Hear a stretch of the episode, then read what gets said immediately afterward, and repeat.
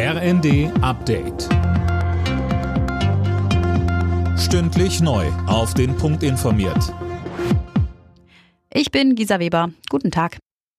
Dritter und letzter Tag heute des Bundesparteitags der SPD in Berlin. Im Fokus steht dabei das Thema Bildungspolitik.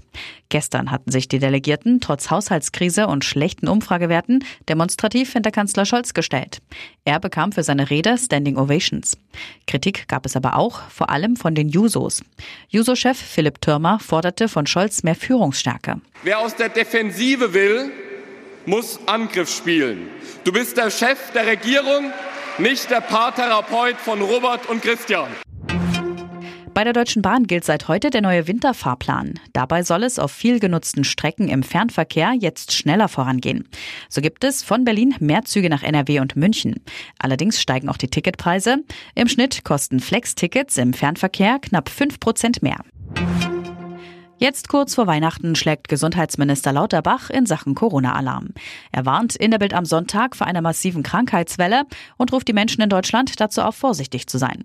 Lauterbach rät zu einer Impfung gegen Corona und Grippe sowie zum Maskentragen in Bus und Bahn.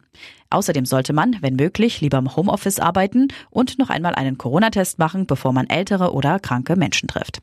Der Minister sagt, Corona bleibt gefährlich. Eine vermiedene Infektion ist wie ein zusätzliches Weihnachtsgeschenk. In Italien haben Klimaaktivisten mehrere Flüsse grün gefärbt, darunter auch den berühmten Kanal Grande in Venedig. Genutzt wurde laut der Gruppe Extinction Rebellion ein harmloser Farbstoff. Die Klimaaktivisten wollen mit der Aktion gegen das Scheitern der laufenden Klimaverhandlungen protestieren. Alle Nachrichten auf rnd.de